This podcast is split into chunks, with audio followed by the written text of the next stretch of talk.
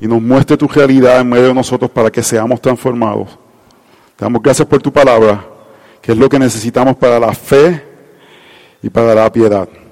En el nombre de Jesús oramos. Amén, amén y amén. Quizás nosotros que vivimos en un país como los Estados Unidos no estamos conscientes de la realidad de que hay personas que viven en constante persecución por la fe cristiana en lugares del mundo. El las últimas décadas han sido las décadas donde mayor cantidad de mártires han muerto por la causa del Evangelio en la historia de la iglesia. Se estima que más personas han muerto en los últimos 100 años por la fe que en los 1900 eh, años anteriores. Y quizás porque estamos en un lugar donde hemos vivido y experimentado libertad religiosa, no estamos tan conscientes. Y luego de la caída del comunismo, donde se abrió eh, la, oportunidad de predicar el Evangelio en muchos lugares, como que la iglesia perdió una urgencia de poder cargar en el corazón a aquellos cristianos que sufren persecución. Esta semana recibí un correo electrónico de una iglesia de gracia soberana en Nepal, una iglesia que estamos apoyando como denominación y la gran cantidad de persecución que han sufrido. Este es un país que tiene siempre persecución, pero desde que llegó el COVID se ha intensificado la persecución contra esta iglesia.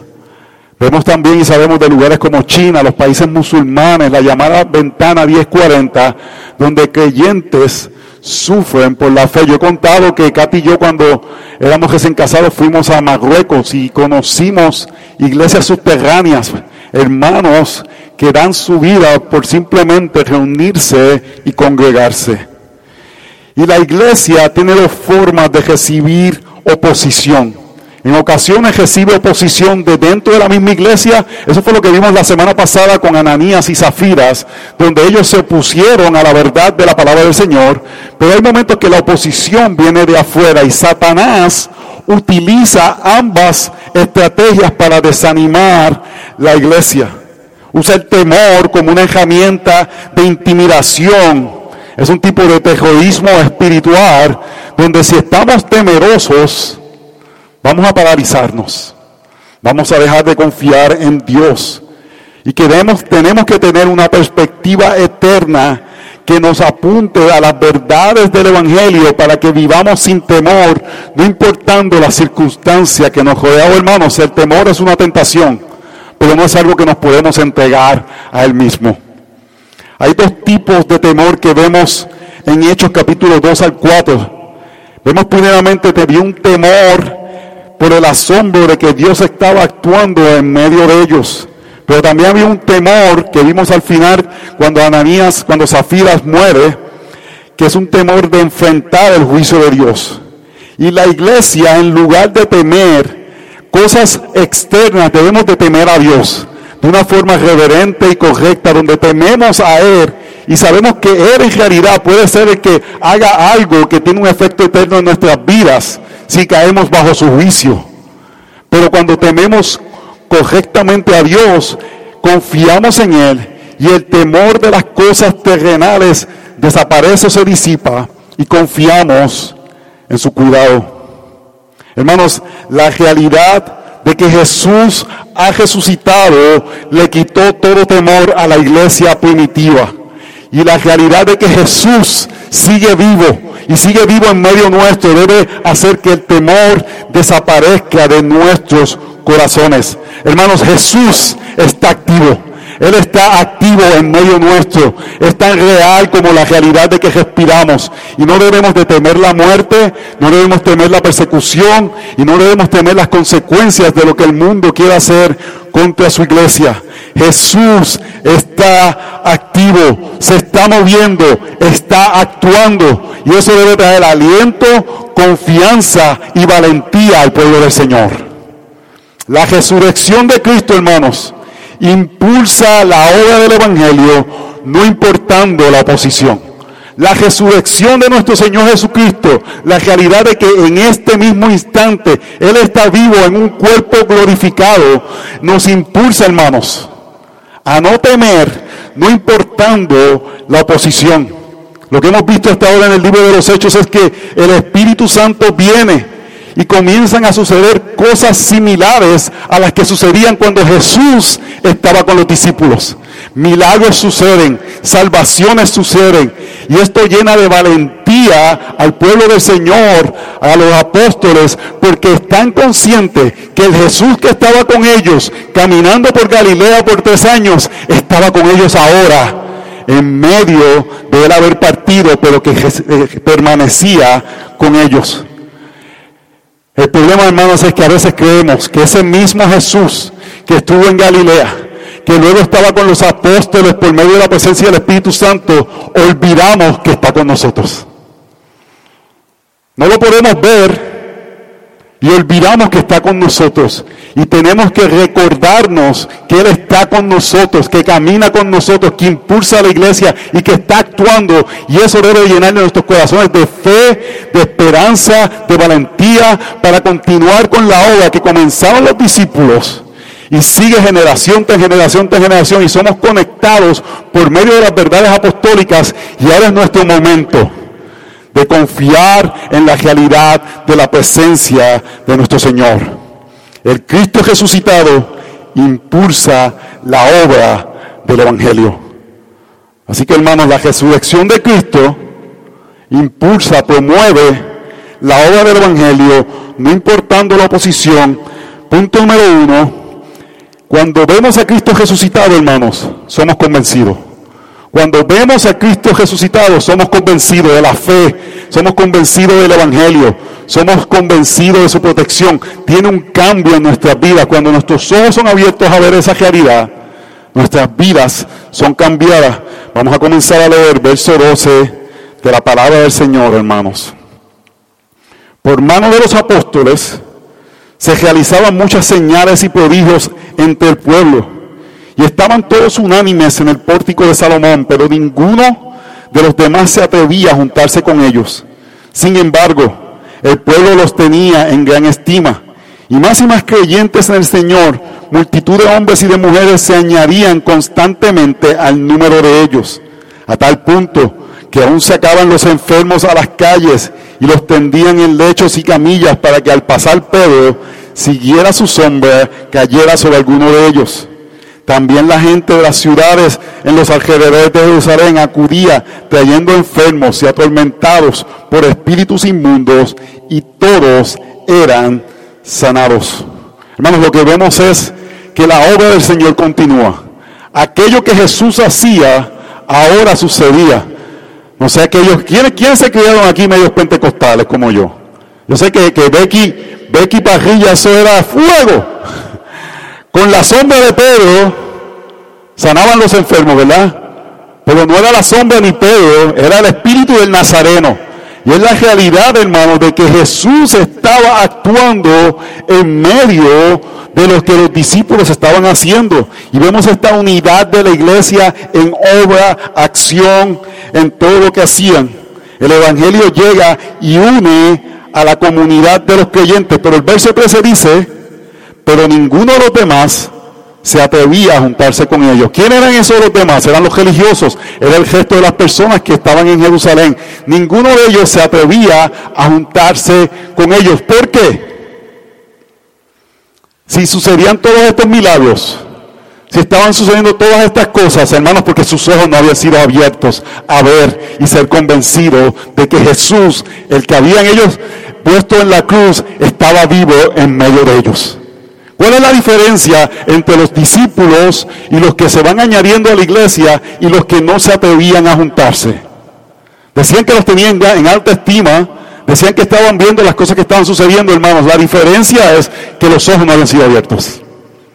Solamente cuando vemos y creemos que Jesús está vivo, estamos convencidos. Hermanos, no, no, no servimos, no estamos en la iglesia porque es un club social, es un grupo chévere de personas, o es un lugar donde pues los domingos hacemos algo que llevamos haciendo mucho tiempo, es una tradición, o un lugar donde traemos a los jovencitos para que no estén en la calle. No, hermanos, venimos porque estamos convencidos que Jesús, el Hijo de Dios, está vivo y está en medio de nosotros. Cada domingo venimos a eso, con esa realidad, estamos convencidos, sabemos profundamente que Él está aquí, hermanos. Está aquí entre, los, este, este lugar, si nos vamos allá adentro, hermanos, si nos vamos a Frederick, si nos mudamos a Owen Mills, si nos vamos a Virginia, donde quiera que estemos juntos, predicando este glorioso mensaje, Él va a estar en medio nuestro, hermanos. Y cuando estamos convencidos,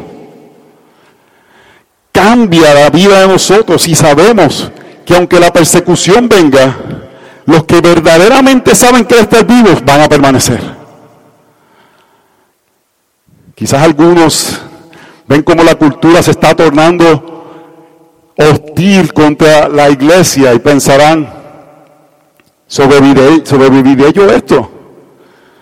Hermanos, la clave es creer y estar consciente que Jesús está vivo, que está en medio nuestro que está haciendo algo entre nosotros, porque esto es lo que hace separar el trigo de la cizaña.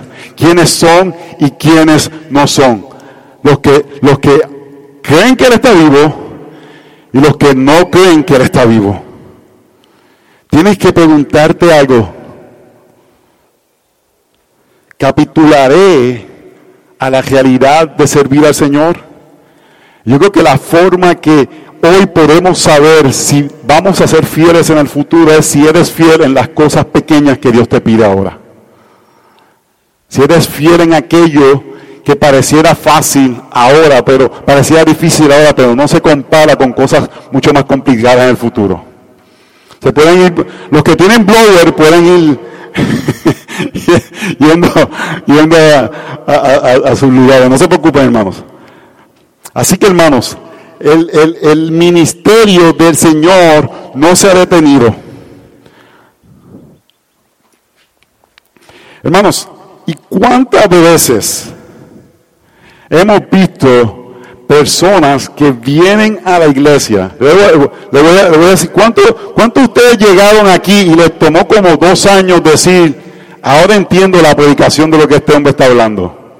Resistían ¿Por qué siempre está hablando del pecado? ¿Por qué siempre está hablando de, que Cristo tiene que ver con algo? ¿Por qué no me dice otras cosas, hermanos? Porque hasta que no vemos que Jesús, el Hijo de Dios, el Nazareno está vivo, vamos a querer cosas que son humanas y no las cosas que verdaderamente vienen del Evangelio. Así que hermanos, las personas que verdaderamente han visto a Jesús como el que está vivo, están convencidos y pueden ver su actuar en medio de nosotros. Así que la resurrección de Cristo impulsa la obra del Evangelio, no importando la oposición. Punto número dos, el Cristo resucitado, hermano, escucha esto bien, no puede ser detenido. El Cristo resucitado no puede ser detenido. Él es unstoppable. Nadie lo puede detener. Nadie lo puede parar. No te preocupes que eso, eso, eso se puede meter hasta abajo del agua. Así que no te preocupes, ¿sí? Este, eh, nadie lo puede parar. Es unstoppable. La oposición no es impedimento para que los planes del Señor se cumplan. Escúchame bien. La oposición del mundo no es impedimento para que se cumplan los planes del Señor. Verso 17. Pero levantándose el sumo sacerdote y todos que estaban con él, es decir, la secta de los saduceos, se llenaron de celo y echaron mano a los apóstoles y los pusieron en una cárcel pública. Pero un ángel del Señor durante la noche abrió las puertas de la cárcel y sacándolos dijo, id y puestos de pie en el templo, hablar al pueblo todo el mensaje de esta vida. Habiéndolos oído esto, entraron al amanecer en el templo y enseñaban. Cuando llegaron el sumo sacerdote y los que estaban con él convocaron al concilio, es decir, a todo el senado de los hijos de Israel, y enviaron órdenes a la cárcel para que los trajeran.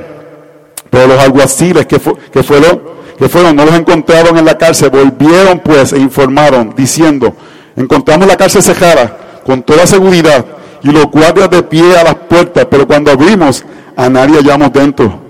Cuando oyeron estas palabras del capitán de la guardia del templo y los principales sacerdotes se quedaron muy perplejos a causa de ellos, pensando en que, en que terminaría aquello. Pero alguien se presentó y les informó, mirad, los hombres que pusiste en la cárcel están en el templo enseñando al pueblo. Entonces el capitán fue con los alguaciles y los trajo sin violencia. porque temían al pueblo, no fuera que los apedrearan. Vemos, este gran milagro y muchas veces los grandes milagros están atados a la misión. Y el milagro de ser liberados de la cárcel, los ponen en la cárcel, un ángel los saca, y uno pensaría, pues los sacó de la cárcel, ¿para qué? Pues vamos a huir, vamos a, vamos a escondernos, vamos a protegernos, nos sacaron de la cárcel. Pero el, ángel les dice, los voy a sacar, pero no es para que se vayan y tengan una vida cómoda, es para que continúen predicando este glorioso mensaje. Es para que hablen sobre la vida. Mira lo que dice, hablar al pueblo todo el mensaje de esta vida. Y está en letra mayúscula. ¿Por qué? Porque está diciéndole, hablen acerca de Cristo que está vivo. El que único que puede dar vida, que está vivo, hablen de Él. Hermanos, la vida si alguien tiene la vida, no teme a la muerte. Si alguien ha recibido la vida, no teme a la cárcel, no teme a las consecuencias, porque vive para, para mostrar y proclamar que este Jesús que fue crucificado ahora está vivo. Hermanos, yo no sé si ustedes han visto, pero si algo ha mostrado la pandemia, yo creo que es el terror que la gente le tiene a morir. Es pavor a morir.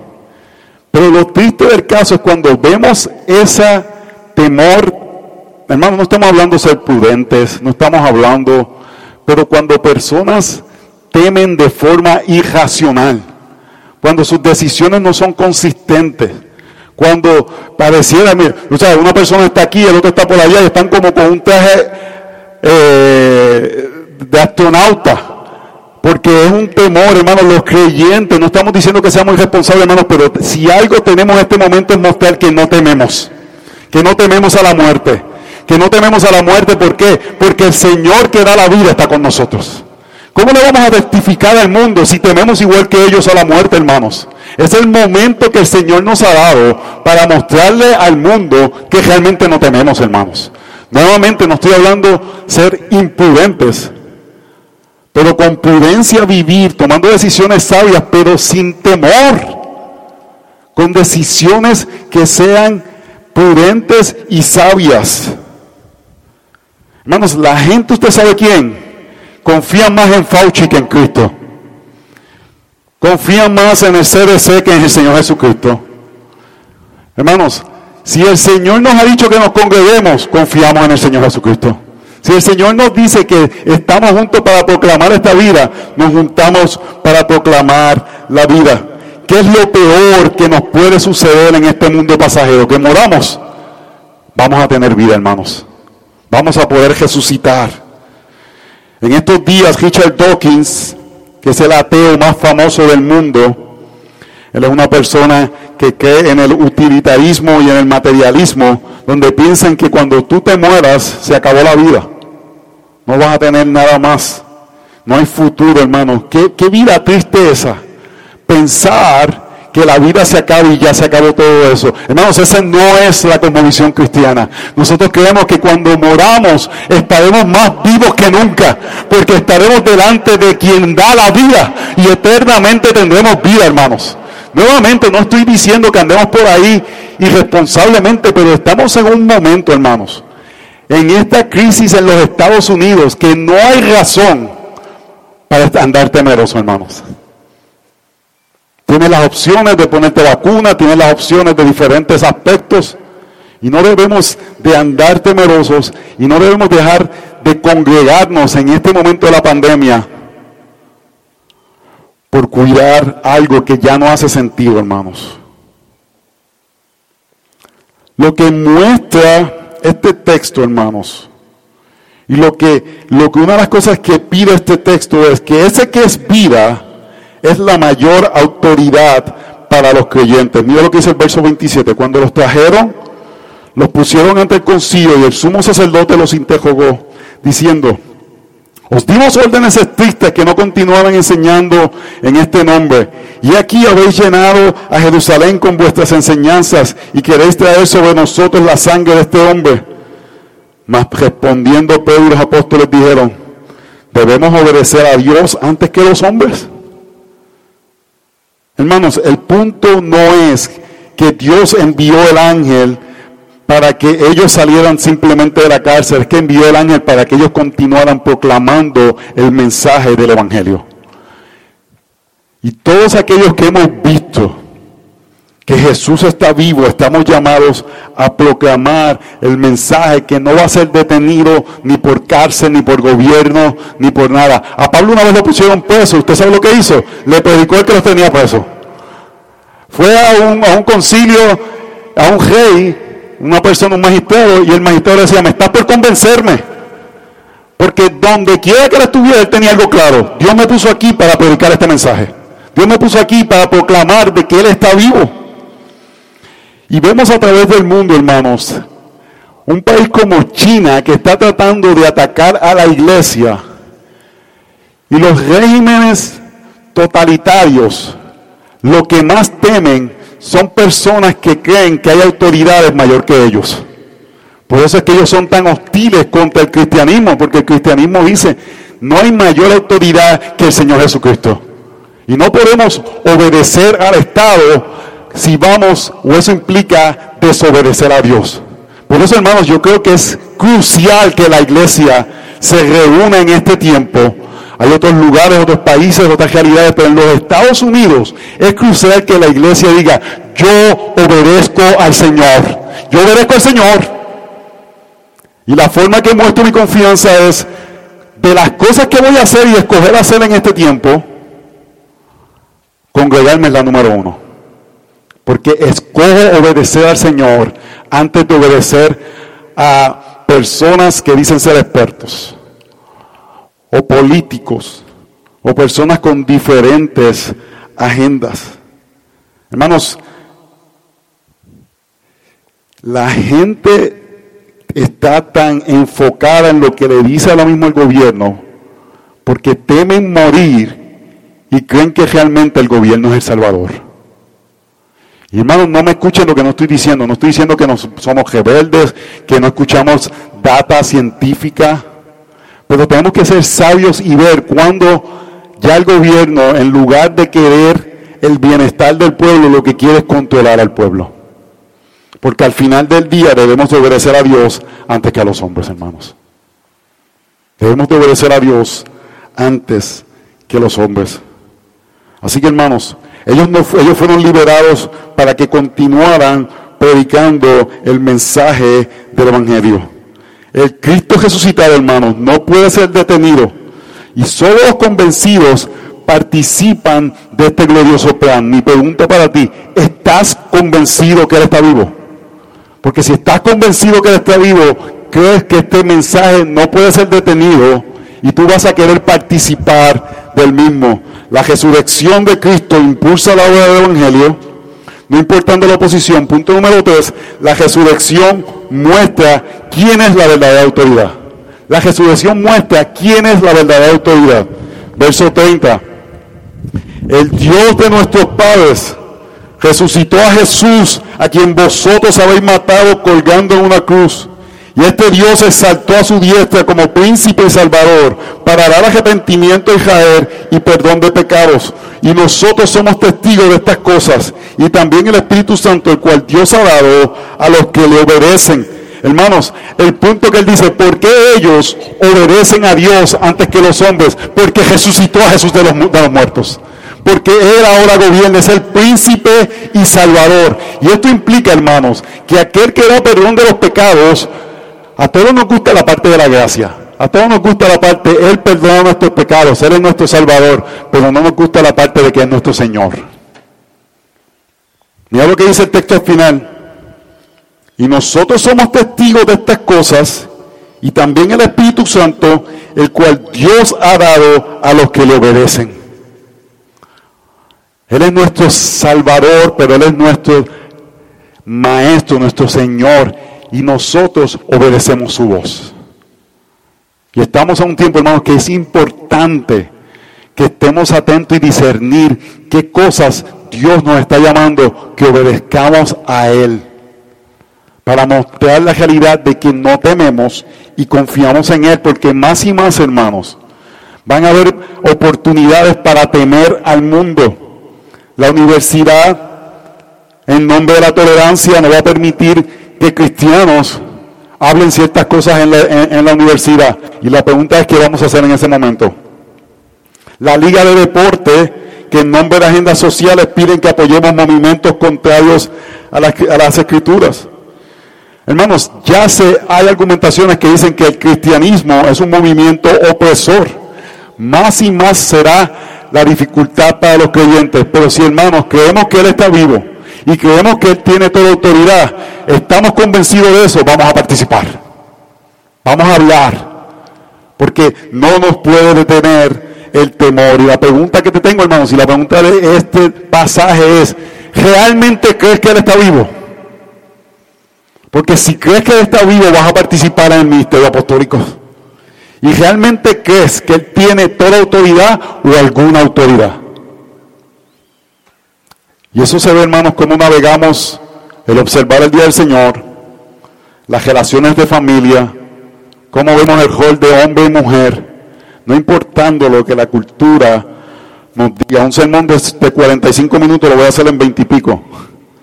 La resurrección de Cristo impulsa la obra del Evangelio, no importando la oposición. Punto número 4, es un honor parecer por el Cristo resucitado. Hermanos, es un honor. Es un privilegio. Verso 33. Cuando ellos oyeron esto, se sintieron profundamente ofendidos y querían matarlos. Hermanos, todas las personas que escuchan el Evangelio y no ven a Cristo resucitado, se ofenden. ¿Saben por qué? Porque Jesús no solamente te dice, yo quiero ser tu buen amigo, sígueme las huellas. Veía las pisadas de, la playa y solamente veía un set de huellas y era porque tú me estabas cargando. Oh todas esas cosas son bonitas, pero Jesús dice, yo vengo a ser tu Señor. Yo vengo a gobernar tu vida. Tienes que someterte porque yo tengo toda autoridad. Yo soy aquel que mando, yo soy el alfa y el omega, yo soy el cordero, pero también soy el león. Y si no queremos ver a Jesús así, nos vamos a ofender. Hay una película que no voy a decir qué, qué película es, presenta en una escena una persona que está diciendo que él le gusta orar al niñito Jesús, porque él prefiere el Jesús de la Navidad. Y otro dice, no, yo prefiero a mi Jesús con una camisa t-shirt que parece que tiene un, un tuxido. ¿Saben esas camisas que parece que tiene un tuxido? Porque él dice, parece que es formar, pero también viene como que a party, a fiestar. Hermanos, no podemos crear Jesús a la conveniencia nuestra. Él es el Señor que viene a gobernar cada célula de tu cuerpo, que viene a gobernar todos los aspectos de tu vida. Y si creemos que Él está vivo, si creemos que Él gobierna, si creemos que tiene toda autoridad, hermanos, nos sometemos, nos sometemos y si eso nos toca sufrir, lo hacemos gozosamente. Mira lo que sucede.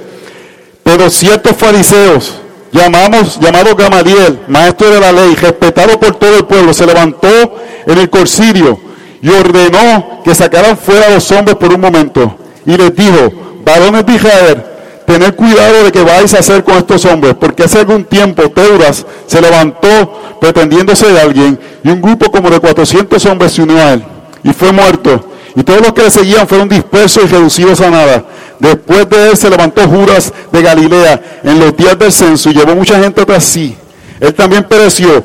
Todos los que le seguían se dispersieron. Por tanto, en este caso os digo, no tengáis nada que ver con estos hombres y dejadlos en paz, porque si este plan o acción es de, de los hombres, perecerá. Pero si es de Dios, no podéis destruirlo. No sea que os, nos halléis luchando contra Dios. Ellos aceptaron su consejo y después de llamar a los apóstoles, los azotaron y se ordenaron que no hablaran con el nombre de Jesús y los soltaban. Ellos pues salieron de la presencia del concilio regocijándose de que hubieran sido tenidos por dignos de parecer afrenta por su nombre. Y todos los días en el templo y de casa en casa no cesaban de enseñar y predicar a Jesús como el Cristo. Oh hermanos, vamos a terminar ahora. Pero básicamente el texto ya está explicado. Si Jesús tiene toda autoridad, si Jesús gobierna, si Él está vivo, no paramos de predicar este glorioso mensaje. Si te falta motivación para predicarlo, es porque no crees que está vivo.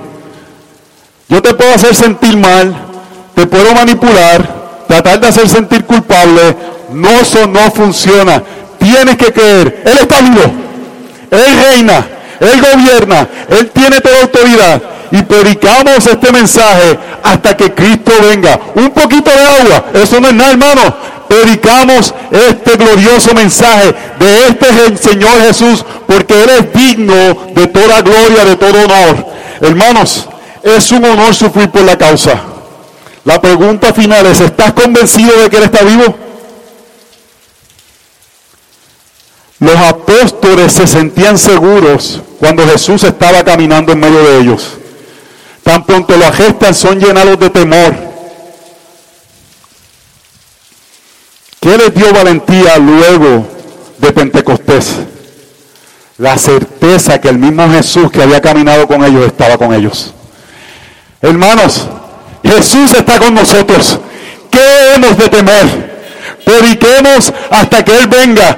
Y vale la pena entregar la vida, hermanos, por este glorioso mensaje. Oremos, Señor, te damos gracias por tu misericordia, por tu bondad, porque tú has sido bueno. Gracias por la lluvia, hermano. Yo que soy alérgico, gracias porque se va el polen. Y te pedimos en tu bondad, Dios, que estés con nosotros, que estés con tu iglesia y que podamos predicar este glorioso mensaje hasta que tú vengas. En el nombre de Jesús oramos. Amén y amén. Hermanos, vamos a hacer la Santa Cena el próximo domingo por causa de, la lluvia.